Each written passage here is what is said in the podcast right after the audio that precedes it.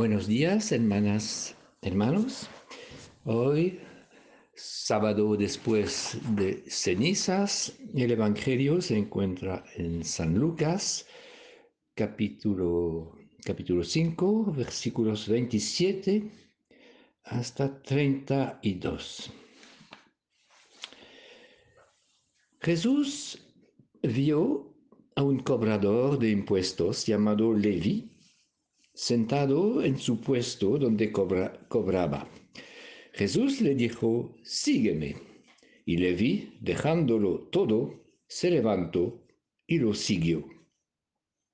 Después Levi le ofreció un gran banquete en su casa y había con ellos en la mesa un gran número de cobradores de impuestos y de toda clase de personas. Los fariseos y los maestros de la ley criticaban y decían a los discípulos de Jesús, ¿por qué ustedes comen y beben con los cobradores de impuestos y con personas malas? Pero Jesús tomó la palabra y les dijo, no son las personas sanas las que necesitan médico, sino las, enfermer, eh, sino las enfermas he venido no para llamar a los buenos, sino para invitar a los pecadores a que se arrepientan.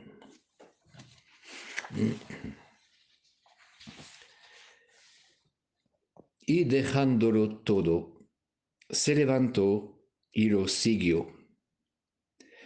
¿Qué quiere decir eso para mí hoy, en este tiempo de la cuaresma?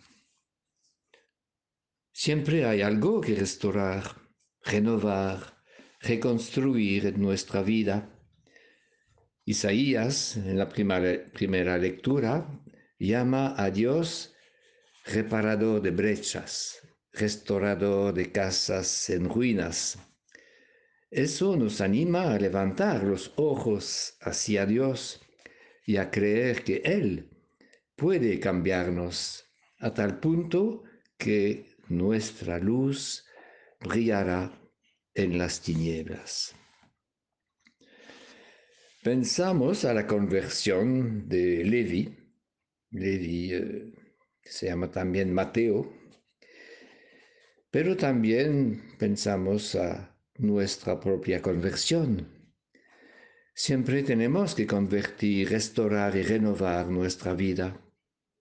El espíritu que nos mueva al desierto nos dirá lo que quiere decir eso para cada uno, cada una, hoy, en este tiempo de la cuaresma.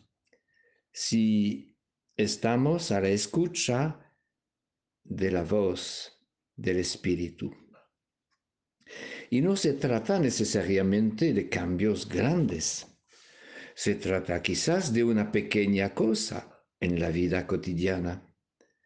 Por ejemplo, dedicar un poco más de tiempo a la gratuidad, a la escucha gratuita del Señor en la oración, estar más atento a la escucha de los demás, olvidando un momento nuestros asuntos y nuestras preocupaciones. Pienso, por ejemplo, también a la murmuración, los fariseos al ver a Jesús comiendo con los pecadores criticaban, murmuraban.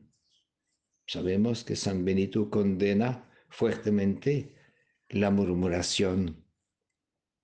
Cuidado a los chismes, nos dice también el Papa Francisco. Puede ser un cáncer en la vida comunitaria. En la vida cotidiana del monasterio pienso a un detalle, al rol de la campana. Es una disciplina que nos aprende a dejar todo, nuestros quehaceres, nuestras ocupaciones, y levantarnos para ir a la capilla. Es el momento de detenernos y reposarnos. Descansar significa en la Biblia tener el coraje de abandonarnos en las manos de Dios, reconociendo que no todo depende de nosotros. Es saber decir, Señor, da crecimiento a lo que he sembrado, bendice el trabajo que he tratado de realizar. Así aprendemos poco a poco a dejar todo para que Dios se vuelva el centro de nuestra vida.